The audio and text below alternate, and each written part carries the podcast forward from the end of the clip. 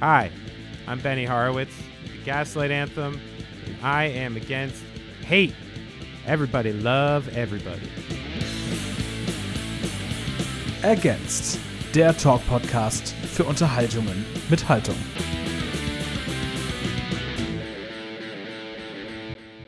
Hello and welcome, everybody. You are listening to Against. My name is Tom, and I'm very happy to be here in this interview together with Benny Horowitz, who plays the drums in the Gaslight Anthem and does a lot of other great stuff, but uh, we're mainly here to talk Gaslight Anthem. So, uh, welcome, Benny. Hi. Th- thanks for having me, and it's, sorry again for the uh, confusion. No, it's so fine. It's so fine. I'm just glad it worked all out in the end, and we are here and we're talking, and that is the most important thing. Yeah, I agree. I agree. Big picture. Absolutely, absolutely. And first of all, I want to say, because I saw that on your Instagram today, happy Steve Irwin Day. yeah, how cool is that? It's you know, amazing. It is. I've I've I've followed pretty closely like like Robert Irwin, his son, and taking over, you know, the the enterprise and and the conservation and the kind of work they do. I don't know. I just find it to be a very giving and loving group of people that I I truly endorse for sure. Absolutely. Do you know I had to look it up. Do you know why November 15th is Steve Irwin Day? Oh, no, I do not, but I'm curious. I looked it up. It's because his favorite animal was born on this day like 200 Aww. Uh-huh. years ago or something. It's a Galapagos tortoise called Harriet, I think. And okay. this tortoise lived on to be 175 years old and it was wow. born on the November 15th. And that's why it's Steve Irwin Day. I looked that up. It was absolutely fascinating. I love that. That's so cool. And didn't the, the world's oldest tortoise just have a birthday like last week? That that might be isn't it yeah. called Paul or something? It's a different one now. I think yeah. Harriet might have passed away, but I believe there's a new one. Yeah. Who's the oldest one and I think they're about like 140 or something like that. So yeah, they're coming insane. after Harriet's record. Absolutely. Absolutely. Okay. Oh, that's, that's a good tidbit. Thanks for filling me in. I feel smarter. Absolutely. I'm always keen to learn new things. yeah, it's just, me too. Just a, me too. Okay, let's talk Gaslight Anthem a little bit. Sure, um, sure. You just released History Books, the sixth record of the band, on October 27th. And it's the first record after almost nine years and a huge hiatus and everything. How did it feel for you to write another Gaslight Anthem record after such a long time? Um, I mean, writing it, uh, and you know the putting together the songs and being in a room with the other guys and stuff like that all felt surprisingly familiar. Um, you know i thought there was going to be more like what's going on. And i guess you know we've spent so much collective time in those positions prior that like when we started doing it we kind of started doing it just the way we always did it you know? And it almost felt like there wasn't um, a huge interruption as far as that goes. And then you know, recording the record, uh, it could be you know any any record I'm I'm dealing with. That there's there's the mental gymnastics of uh, trying to do the thing you exactly want and then when to let it go and what's best and there's always like a you know that's why i'm so happy when not when a record's released it's great because i love sharing it but as a musician, once the record is mastered and once like the plate is set at the vinyl plant, that's when I kind of go like, oh, whew, all right, I can no longer touch this thing. Like it's out of my hands. Like it's done. You know, like I can no longer make like a last minute email and be like, yo, what about this? What about this? I'm like, it's out. Like now I feel free, you know, and and it's mm-hmm. out there. But then of course you have that like I always go through a bizarre few months where you know, I'll leave the studio and then I'll be like, "Oh, let me let me listen to these new Gaslight songs. How are they?" And then I'll be terrified. I'll be like, "Oh shit. Did we make a bad record?" I'm like, this isn't sounding right right now, you know? Like, I don't know. And then I get nervous, and then I'll listen to it like two days later. I'm like, no, okay, it's good. Like, we're, we're good. We're good. Um, so yeah, I go through all those those gymnastics, you know, regardless of the album, I suppose. And um, but really, like getting getting it all back together and being in the studio with everyone was um, it was a great experience. I'm I'm very happy about it. Nice. I am very curious because I seldomly get to talk to drummers. Most often, you get like uh, guitarists or like singers or something. I have not so much an idea of how recording or writing an album works from a drums perspective. How how Mhm. is your process? How do you work on that? You know, that's actually a very interesting part of this record, and it was something new for me. Was kind of like um, uh, uh, treating recording an album like a younger person. Um, you know, Okay. I I just turned forty three in November, so I started recording in the the early to mid '90s. Um, you know, and in those days we were still dealing with reel to reels and ADAT tapes and the kind of digital revolution in recording haven't really taken foot yet. And I was a little kid and I was terrified. And the way I kind of combated those nerves was by being like extremely prepared, you know. And Mhm. I would go into the studio, I'd have the songs, I would know every beat, every fill inside and out. I could play the song the same way a hundred times, you know, and and that's and back in those days before uh, you know, the real digital revolution, if you fucked up somewhere in the middle of the song, more often than not, you had to go to the beginning and start over. And and in order to start the record, the drummer needed to do a perfect take of every single song on the record before it could even start. Um and because of that, I think I got into a headspace over the years of like I said, being like extremely prepared and being ready like with no questions by the time you get in there. And and that attitude has served Gaslight well in the past. Um, this record, we decided to kind of take a different approach and not over rehearse. And you know, we we had demos, we knew the songs, we had ideas, and then essentially for most of them, you know, a day or two before we were going to record them, we really put the idea together and and let it rip. And and I think where I didn't have the time to overanalyze and over scrutinize and get the tiny little minutia each different way, I think it potentially captured an energy that would have been lost and a spirit that would have been lost if you did do all that uh, you know macro work to it.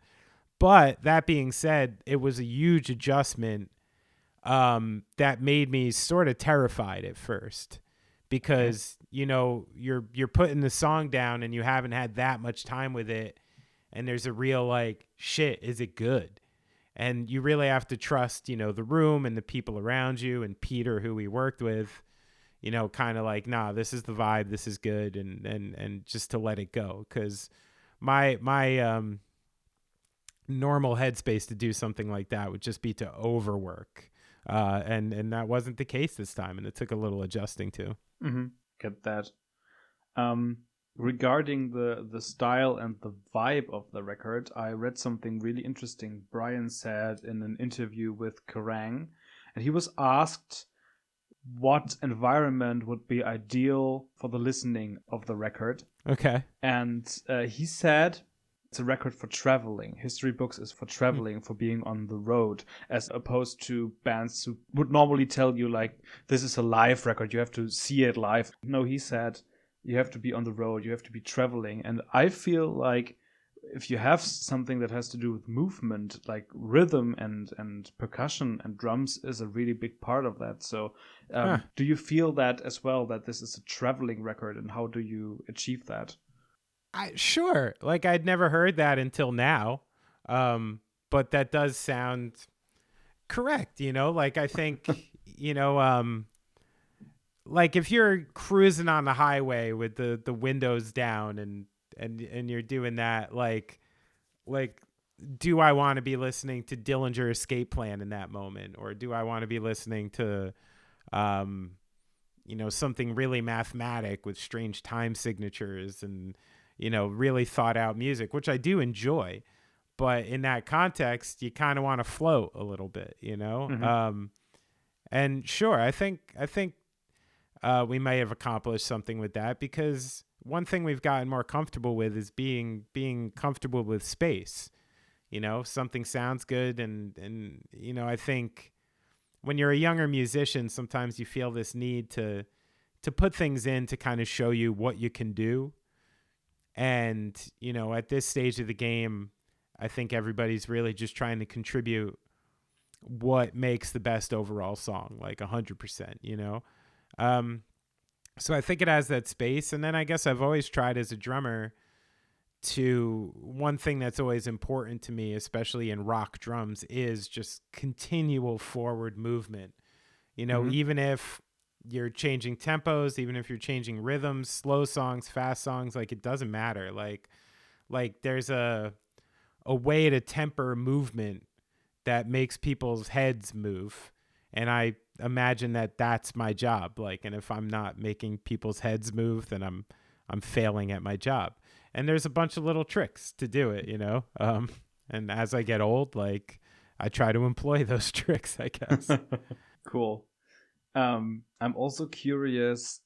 I think if you are a singer or if you are a guitarist, it's quite easy to point out which songs or which lines or which riffs you particularly like about a record. Like, this is a great line I wrote. I, I thought of it Mm. when I went to the bathroom. I don't know. oh, Um, right right but right. but how is it if you are a drummer? Is there a favorite of yours on the record? Is there a, a special drum roll you wrote that you really like? Uh, how does that work? Uh, I mean, I think it's a mixture. You know, like when you're dealing in a band environment, like I said earlier, like my general focus is to play, to me, whatever is necessary to make the best song. You Mhm. know, um, and so you know, and the one thing I love about playing in Gaslight is that on any record, on any given day, we're playing a bunch of different kinds of songs. You know, like we're going slow, we're going fast, we're going heavy, we're going soft, you know, and we get to like move all around these different spectrums of rock and because of it, I get to pull from a lot of different places that inspired me um and and you know made me, you know, think something is good. But I think there's like a delicate balance into choosing parts, which is like I think you really got to trust your instinct when you hear the other, um, when you hear the other uh, instruments going. You know, something clicks in automatically, and I think it's that pool of uh, of your influences that are trapped in your head. You know, all the songs you've heard over the last thirty years or something like that. You know, and some of them you love, and some of you didn't for whatever reason. Now's your opportunity to do it yourself. So you got to trust that instinct because you're like, you should never write anything you don't think is cool. Um, Mhm. So, so you know, like go with that instinct. But then, I do think there's also like a little cerebral part of it that needs to meet too. You know, because if you're all if you're all guts, then maybe you're missing some of the the smart stuff you can be doing and moving around a little bit. So, I think it's really like a delicate balance of I don't know, your brain and your belly, you know, like Mhm. going at the same time. a song I really like, and I think it does not get enough attention. And I I'm really intrigued to know what you think about it and what you did on it percussion wise. Is the Weatherman? Mm. It, it has not been a single. I think it has not been in the promo text I've got, but it's a song that really felt different and stood out to me from the record. Uh, and it has Cool. it, it reminds me of Mark Knopfler a little bit of Dire Oh. Straits Don't mind uh, that. The the vibe the vibe I got, and I still don't know what you did on there percussion wise. Are those brushes? I, I I don't know. Yeah, they are. They are. Yeah, I'm using um you know, for a song like that, like I was saying before, like, you know, that continual movement is super important to me. So the first thing when I'm working with a song like that is basically like installing the heartbeat. you know, where there does need to be something in it. And through that song, there is a continuous, besides for the bridge, just a really like thumping through the whole thing. And there's just this general, and that's kind of just to keep it moving. And then when you have that, it, it kind of frees up your hands to not have to be rhythmic and to be more um, wild, I guess, and to flourish and to do little things. So, and that's when I'm not uh, extremely skilled in using like wire brushes, but I've done it before. And the one cool thing is, you know, when you when you're really well mic'd on a drum and you drag a wire brush across, it has this cool like, shh, you know, and you can kind of add these things that almost feel like uh, like a DJ or something, you know, where you're like, um, so that's where that space comes from. And then the idea was to kind of set this tone to it and then have the bridge, you know, really break out and and the influence for the bridge was completely Motown, you know, like um, that's an absolute just like soul beat that I tried to Vic. Um, it made me kind of think of that really great drum break in uh, Try a Little Tenderness by Otis Redding a little bit. Nice. Cool. I love the song. It's really Thank you. It's, it's different for me. It it and it's just it's has a beautiful tempo, but also a melancholy, and I just love it. awesome. Thank you so much. For the whole record, there is a recurring theme going on, at least for me, which is that it feels like the perfect fall record. and which is not really a surprise because there's a song on it called Autumn, and there's another yeah. song that references Halloween, and it sure. was released October 27th, so in the midst of autumn. Was that feeling there from the beginning that this has to be a, a record made for fall, or did that just develop, or how did that come together? You know what? I think it just panned out that way. Um, I really do. Like, you know, we recorded in the winter, you know, and so we were just coming off the fall, you know, it was maybe fresh on the mind. Mm-hmm. But I think timing wise, you know, like it was almost like, oh, there's a song called Spider Bites. The record's going to come out right around Halloween. Like, oh, this is cool. You know, so we started just kind of leaning into it because it was there. Um, but as far as like how deep of an intention it was to kind of set yourself in autumn, you know what? I'm not sure. Um, as a listener of the record, I feel it too, but I'm not sure if Brian was trying to do that or not, or if it mm-hmm. just kind of happened. Um, it, I mean, it could have been circumstance that some of the songs might have been written the autumn prior.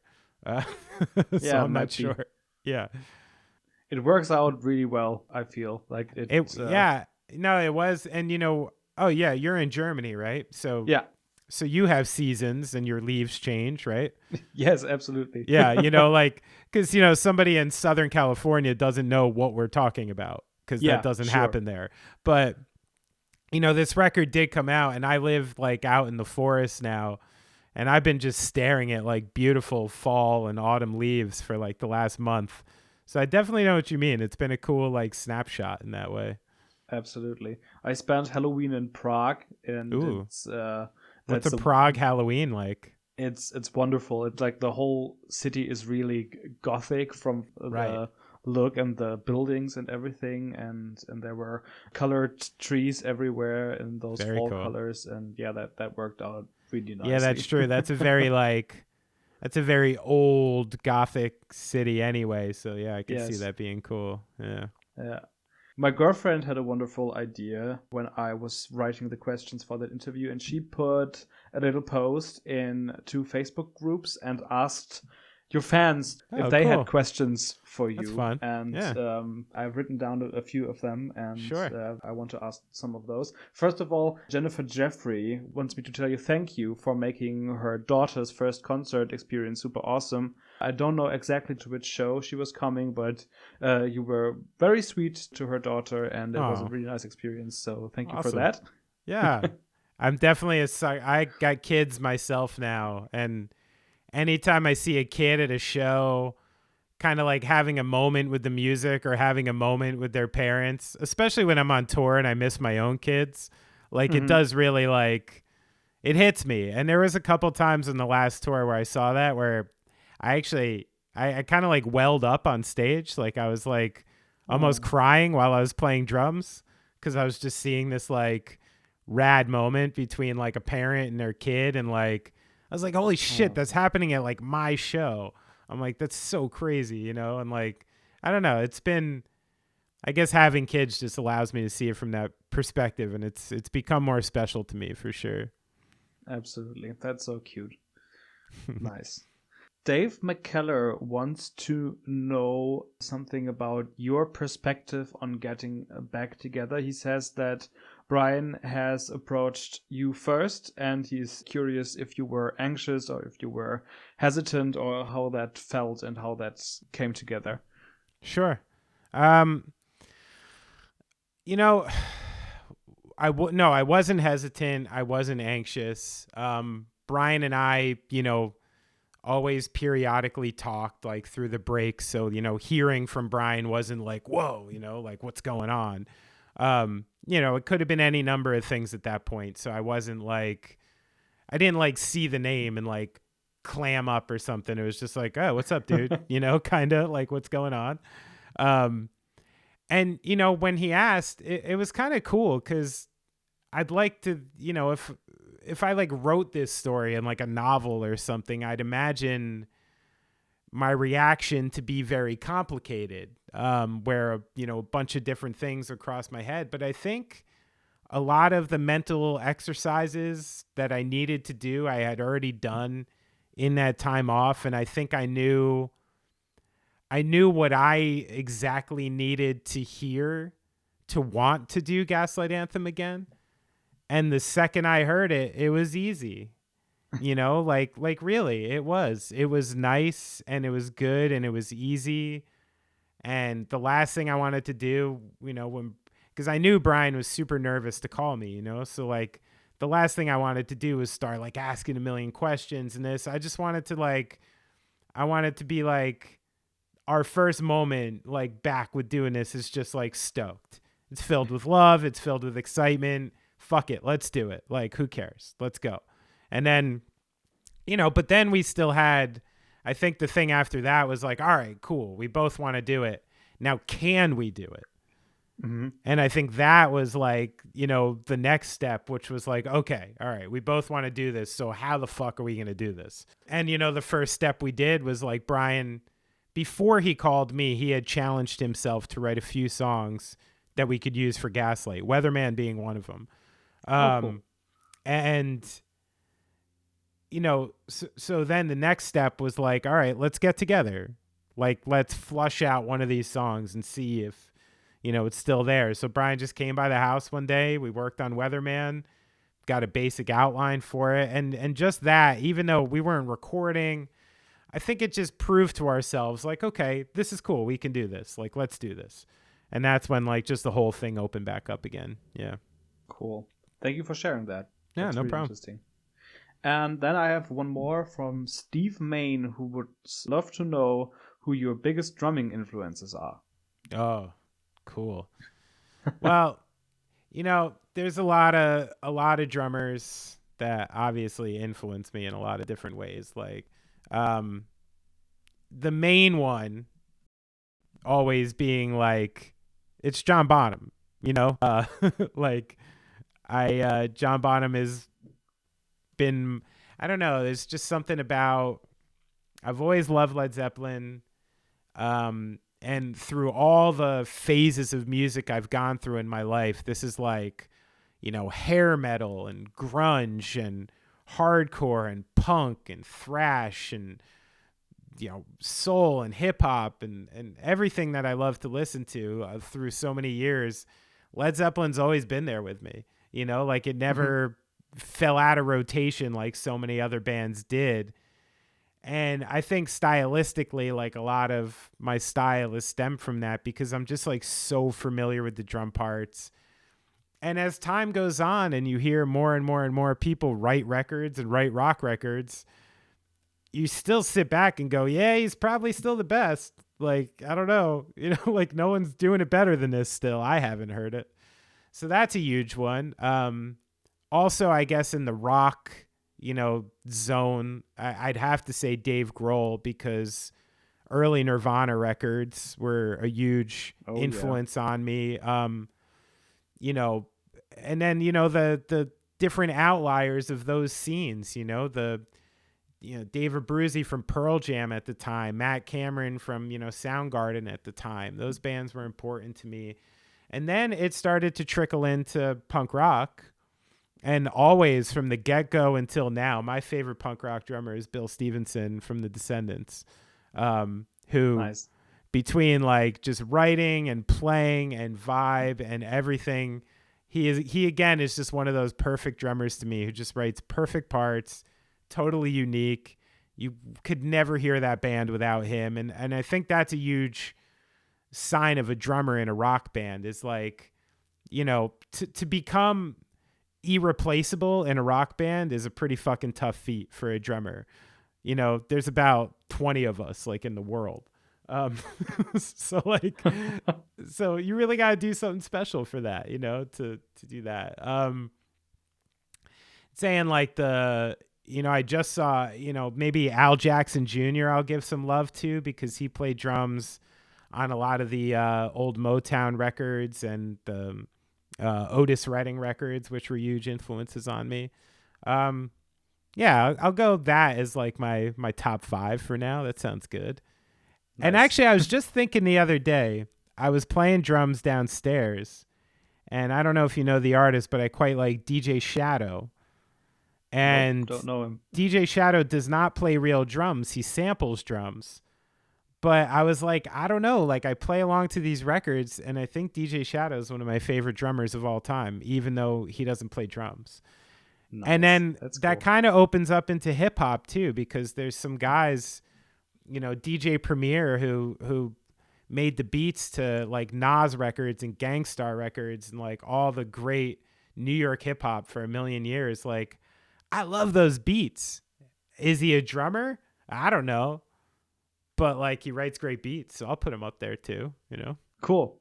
Um, if you don't mind, uh, and if we have a little bit time left, I would also love to talk a little bit about podcasting because, oh, sure. as you can see, I'm a podcaster. You are a very successful podcaster oh, from my perspective. And um, you're hosting two podcasts. One is called Going Off Track, where you interview people from the wild world of music, and one is called The Tune Up, where you discuss American sports and music and different stuff. I think in the last episode you also spoke about Matthew Perry and the actors strike and everything.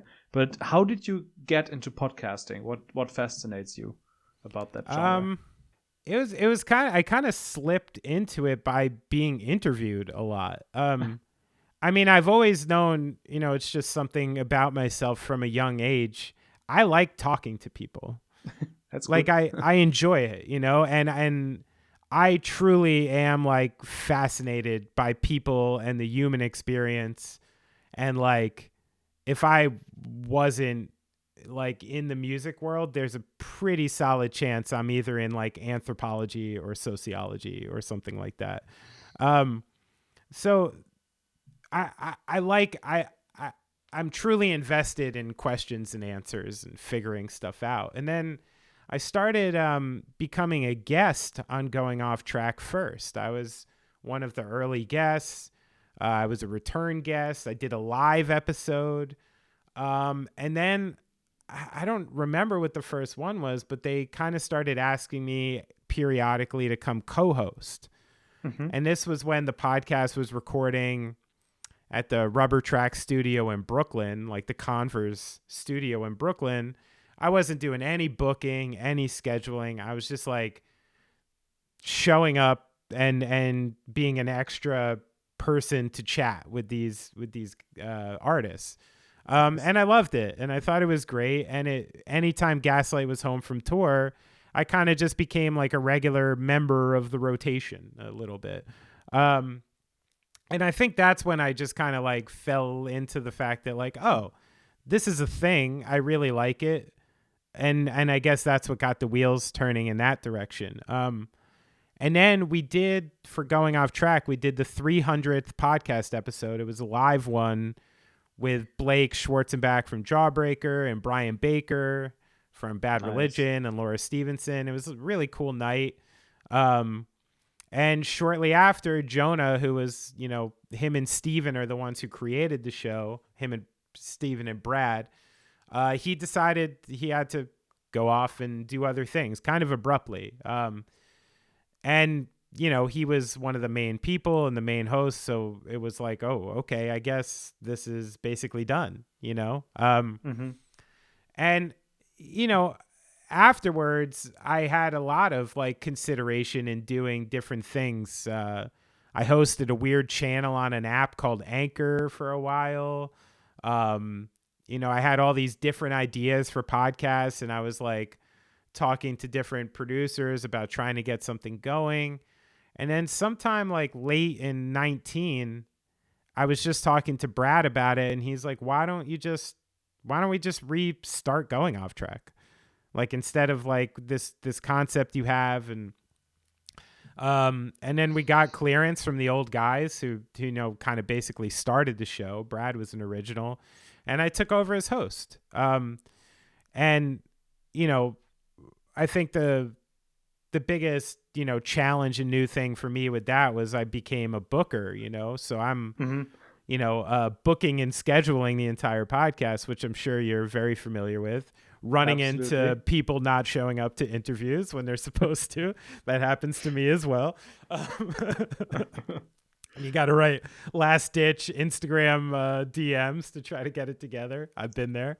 Um, so yeah, and then but what was funny about it was Brad and I had restarted working in a podcast studio, um, and we were still doing it in New York City, and you know doing it in person at this studio in New York. We relaunched going off track in about January 2020, and then COVID happened. Mm. Um, so it took Brad, it took a little minute to convince Brad that we should start doing remote podcasts. Um, but then we switched over to doing it remote, and it's gone the same way since. And actually, subsequently, I've moved even further away from the city, so the remote thing is is even better. Um, yeah, so there was that, and then uh, the tune-up started. You know, I had met Denny. Uh, he's a great guy. He's um, you know, a producer for like NBA podcasts on Sirius and different things like that. So he's connected in that sports world, which I've always just been a giant like sports junkie, uh, particularly like basketball, baseball, and I love talking about it. I love chatting about it, and he had just this idea of uh, a nice weekly talking head kind of show where we cover like some music, some some pop culture, some news, some sports, and just like you know shit talk for like an hour every week. Um, and I've been doing it with him for a long time now, and it's a blast. And what's funny about that one is like you know I'm an old man, and Denny's younger than me, and I feel like I learn a lot about the world from that podcast. Like he forces me, he'll send me like eight articles that I never would have looked at before, you know, because they're you know, I, I'd be listening to just old Curtis Mayfield records or something again. Um, but yeah, I do I do both things I truly enjoy and I love. Uh, the only thing I'm trying to navigate now is um, how to do these while touring. Um, Yeah, absolutely. because I, I you know the technical side of it I can figure out, but the thing I can't figure out is the fact that I have no fucking energy to do anything else but be on tour when I'm on tour. Um, so I get So- that. Yeah. yeah, so I got to be more diligent in you know booking people early and and hoarding up episodes and stuff like that. I think, which that's maybe a downside to the fact that I'm kind of an uneducated, self-made type of person. I'm not the most organized. Um, so I do my best, but I know that from somewhere. yeah, but yeah, I can imagine that playing in a famous rock band and then having two podcasts and having two other bands you play in and having a family, uh, matter of fact, and everything that Yeah. is is uh, kind of exhausting altogether. Yeah. when you lay it out like that too, I go like, oh, all right. Like I give myself a pass for getting stressed out every once in a while, you know. Absolutely. You should. Early in the podcast, we talked about always wanting to learn something new. I'm a young podcast host. You did this for a while now. what is the most important thing you've learned while doing podcasts that I can steal? oh, sure. Yeah, yeah. Uh huh. You know what? Actually, something I was just talking about this the other day too, and I think it's an important one was when you know I like being very well researched before I interview somebody. You know, like mm-hmm. I've done interviews where it's it's very clear that the person knows fucking nothing about me or my band. Yes. Uh, or they that googled sucks. it 5 minutes before, you know, and uh, and like I don't want to tell that person anything. You know what I mean? Like like I can mm-hmm. tell. I'll be polite, but I don't want to really tell them anything, you know? So it's really important to me that like anybody who's on knows that I'm like I'm really invested in what they're doing and what they're saying. Um, you know, and but because of that, I would often have like two pages of notes or I'd find something really interesting about the person or think of a question that I thought was great. And then at the end of the interview, I'd be like, wait, wait, okay, just this one more.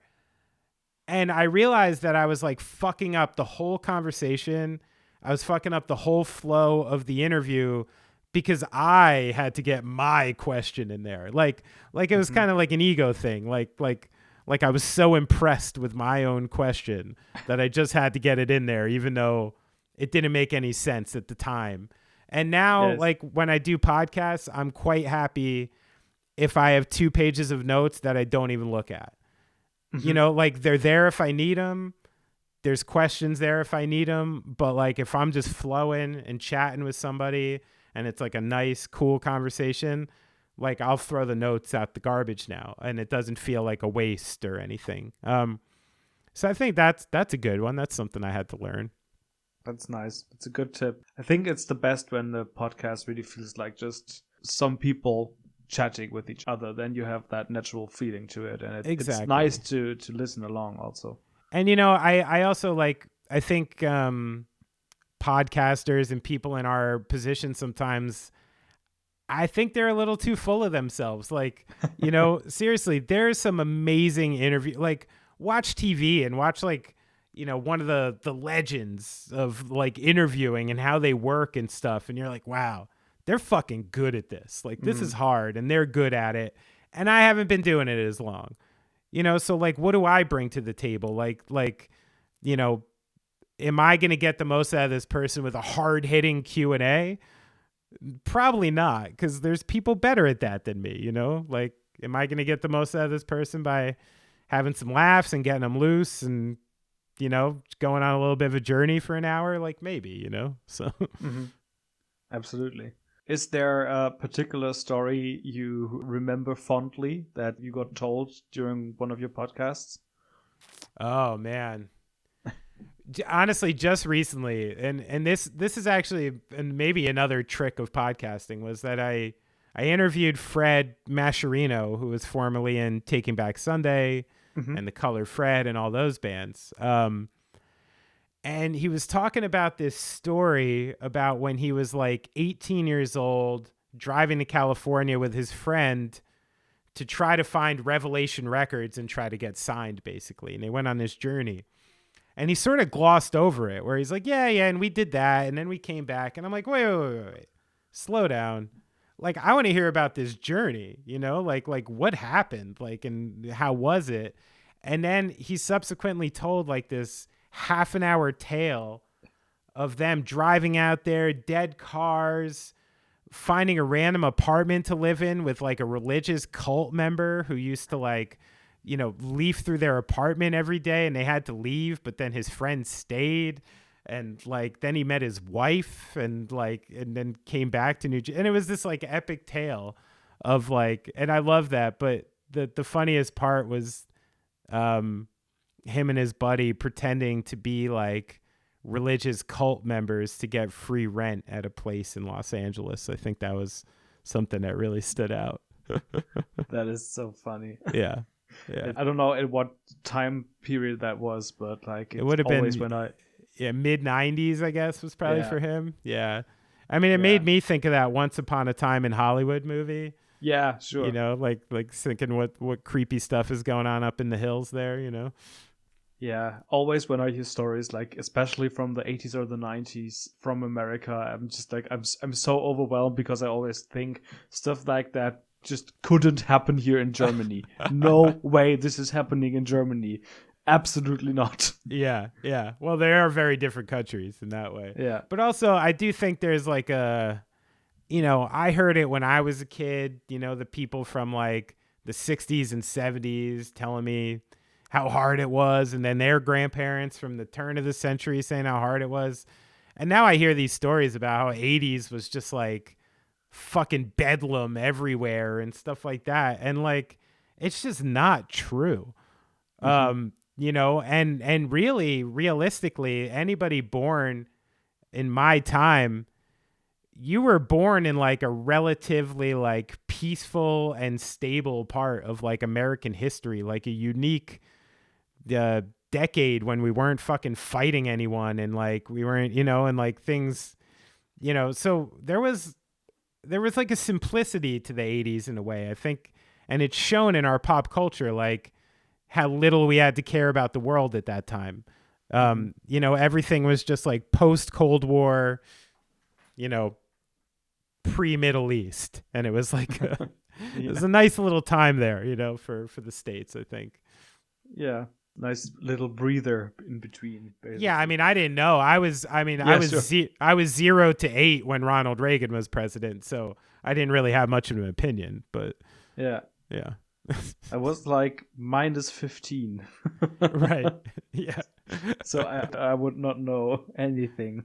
No, I And know. I feel I feel truly old these days sometimes like even when we you know, I'll hire somebody for tour and a lot of people are, you know, in their early 30s or late 20s or something. And they'll make a reference from a movie in the 80s that, you know, it used to be common. And, you know, and now I just now it's a deep cut and nobody knows what I'm talking about, you know. yeah, I see. I see. Okay, I think I'm going to wrap this up a little bit, but I want to know every podcaster who does interviews has a bucket list. And as you are booking your podcast yourself, you gotta have a bucket list. Who's on your bucket list for going off track?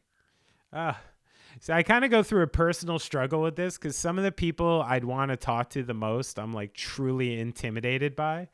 Okay. Um, you know, so like, sure, I'd love to have like Malcolm Gladwell on, who's one of my favorite podcasters and writers, but I'm like, the fuck am I gonna ask him? You know?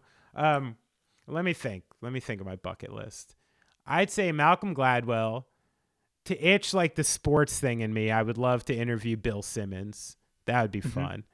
Um, I would love to have a conversation with Cornel West. Um, there's some authors I would love to talk to, and that's where I'd really feel out of my lane, you know, because you know they're they're so.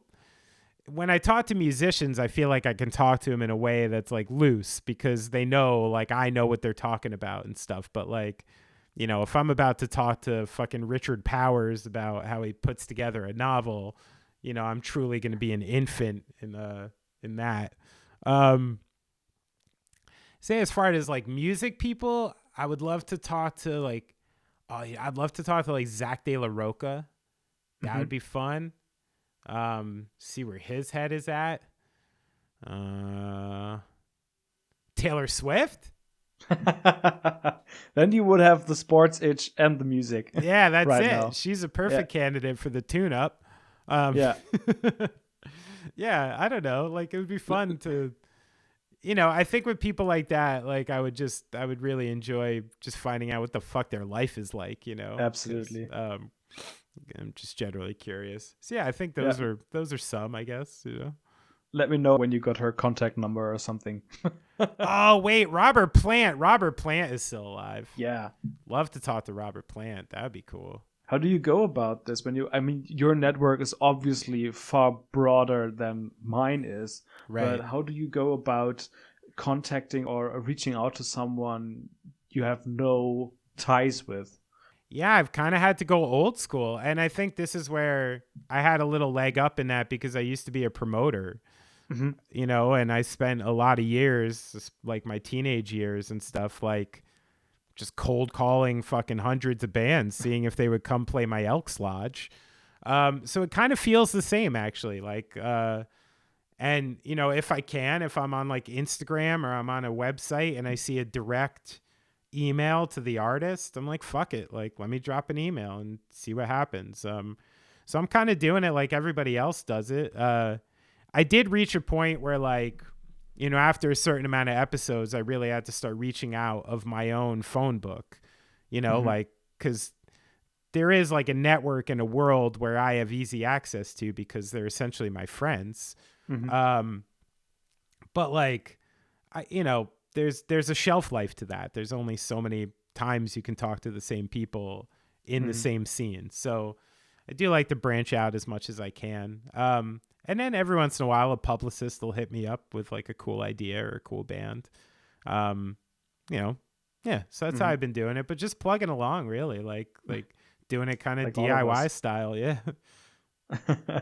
yeah, I'm absolutely intrigued when I get to meet someone I didn't know before. Like I, I get promotional info or something, and sometimes there's a band popping up that looks absolutely cool, and I've never seen or heard them before. And then I uh, sometimes I get to meet them, and it's wonderful because it Yeah. just gives you a new perspective because that's someone you really uh, haven't met or you don't know anything about. That's really interesting and cool.